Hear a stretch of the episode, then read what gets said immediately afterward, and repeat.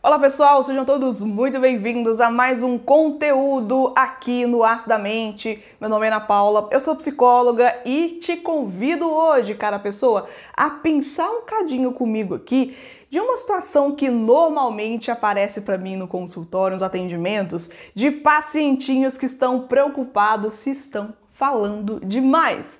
Veja bem, pacientes, clientes preocupados se estão falando demais no processo terapêutico.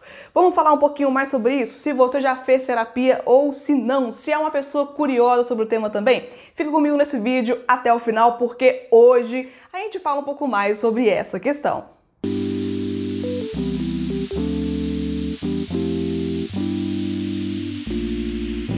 Pessoas que estão de fora do processo terapêutico, que nunca fizeram terapia na vida, pode parecer um pouco estranho ouvir que o paciente ou cliente de um psicólogo está preocupado se ele ou se ela está falando demais no processo terapêutico. Porque, ora bolas, terapia é para falar terapia para contar sobre as coisas, mas realmente acontece bastante de pacientes que têm medo de estarem incomodando demais o psicólogo ou atrapalhando o trabalho do psicólogo, da psicóloga, falando demais. Aí acaba não dizendo coisas importantes ou omitindo informações que, pelo menos na cabeça dele ou dela, são irrelevantes e aí passam batido por aquilo e podem perder um conteúdo preciosíssimo para o seu próprio processo terapêutico, que é isso que no final importa. Eu sempre trabalho com os meus pacientes na primeira sessão um processo de muito conhecimento sobre a psicoterapia,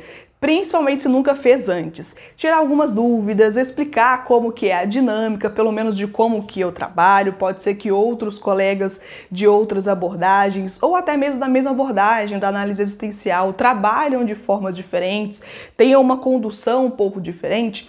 Isso não significa que o trabalho de um é melhor do que o outro, são só diferentes mesmo, mas é importante ter esse conhecimento de onde você está pisando, de qual que é a metodologia, de quanto que é o tempo, quem que fala mais, quem que fala menos e tirar dúvidas. Eu considero isso muito importante para quem está começando o processo de psicoterapia ou para quem está começando comigo. Sempre faço isso, pode parecer um pouco cansativo de início, mas é muito importante você ter consciência, você ter informação, conhecimento sobre algo que você vai pagar para participar ou que você vai investir pelo menos ali o seu tempo. Dito isso, alguns pacientes se preocupam muito em não ultrapassar o horário, o que é completamente compreensível, e outros se preocupam em não falar tanto, tanto para não ultrapassar o horário, quanto também para não acabar enchendo a cabeça do psicólogo ou da psicóloga de coisas e acabar transformando aquilo tudo em bagunça. Gente, olha, psicólogos, nós estamos acostumados a lidar com discursos que nem sempre são tão coerentes, tão lineares assim. E se certamente não fizer sentido tanto para mim quanto para outro profissional, certamente essa pessoa vai questionar, vai te pontuar, vai voltar nesse assunto mais vezes. Por isso que é importante as anotações. Nem todo psicólogo faz anotação na hora, uns fazem depois também, mas é por isso que é muito importante ter esse acompanhamento das sessões mais próximos, escritos, ter uma boa memória também, estar bastante atento à fala do paciente, do cliente, para não perder esses detalhes. Mas se você acha que para você está fazendo sentido, ou se você vê que que pelo menos você está conseguindo elaborar minimamente as suas falas, isso já é um bom indicativo, já é um bom caminho. Se o psicólogo, se a psicóloga não entender, ficar confuso ou tiver dúvidas, muito provavelmente essa pessoa vai te perguntar, não tenha dúvidas disso. Com isso tudo, não existe também, gente, falar demais na terapia. Falar de menos é o que pode ser um problema, porque precisa ter essa comunicação, precisa dessa verbalização ou pelo menos uma forma de se comunicar com o seu psicólogo, a sua psicóloga, de forma a dizer para ele, para ela o que está acontecendo, de onde vieram as suas questões, quando começaram, que questões são essas, o que que elas trazem para você, quais são os medos, quais são as emoções, os pensamentos, os comportamentos, essa estrutura da sua dinâmica de ser. é muito importante de reconhecer isso e a gente consegue reconhecer através da comunicação, da verbalização ou de alguma outra forma lúdica também de se relacionar. Isso quer dizer que o paciente só fala e o psicólogo não fala nada?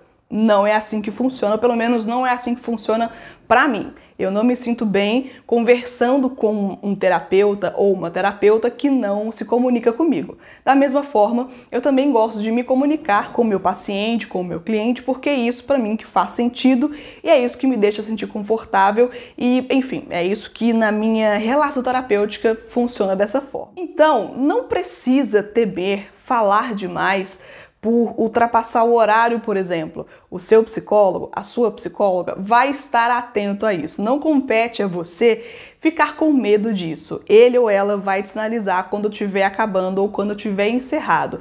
Se estiver faltando mais alguma coisa para falar, porque pode ser que o tempo não seja o suficiente, além do mais, é muita coisa para 50 minutos, não se preocupe, você pode falar isso na próxima sessão também. Anota para não perder o timing, para não perder a informação, leva na próxima sessão, vocês vão ter tempo para isso, não precisa se preocupar em resumir tudo em uma sessão porque não vai dar certo.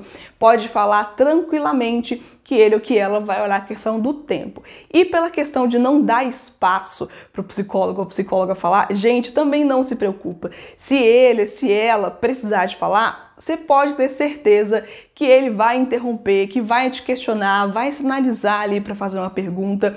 Não se preocupa, o protagonismo é todo seu, querido paciente, querido cliente, atendido, usuário, seja lá o que for. O protagonismo é seu, o tempo é seu, o espaço é seu. Psicólogos estão ali para um segundo momento, momento onde for pertinente e onde a condução técnica for necessário. Fora disso, é só uma questão mesmo de adaptação e de você conseguir colocar as suas ideias organizadas em pensamento para que você também consiga externalizar isso de qualquer forma que fizer sentido para você. E tem um vídeo aqui no canal também explicando como que você pode se organizar para falar as coisas de uma forma que fazem sentido, como você pode se preparar para isso antes da terapia. Vou deixar aqui em cima um cardzinho para você clicar depois desse vídeo para você assistir, porque são dicas muito boas para quem faz terapia e fica meio perdido, meio confuso do que falar, por onde começar e talvez possa te ajudar. Mas dentro disso, aproveite esse tempo para falar, para elaborar seus pensamentos, para se ouvir também, que é muito importante, e também para perceber, receber esse feedback, essa comunicação da sua psicóloga também quando for necessário. Eu fico por aqui com esse conteúdo que eu realmente espero que tenha feito sentido para você pensar sobre isso. Se inscreve aqui no canal, criatura, se não está inscrito ainda, porque tem vídeos semanais falando sobre assuntos muito parecidos e compartilhe também com algum amigo, amiga, parente que faz terapia e fica meio perdido aí sobre o que falar, sobre o que fazer, achando que tá tudo errado, que tá fazendo tudo errado na terapia, porque pode ser que não seja muito bem por aí. Muito obrigada por ter ficado nesse vídeo até o final e até o próximo conteúdo aqui no Astamente. Tchau, pessoal!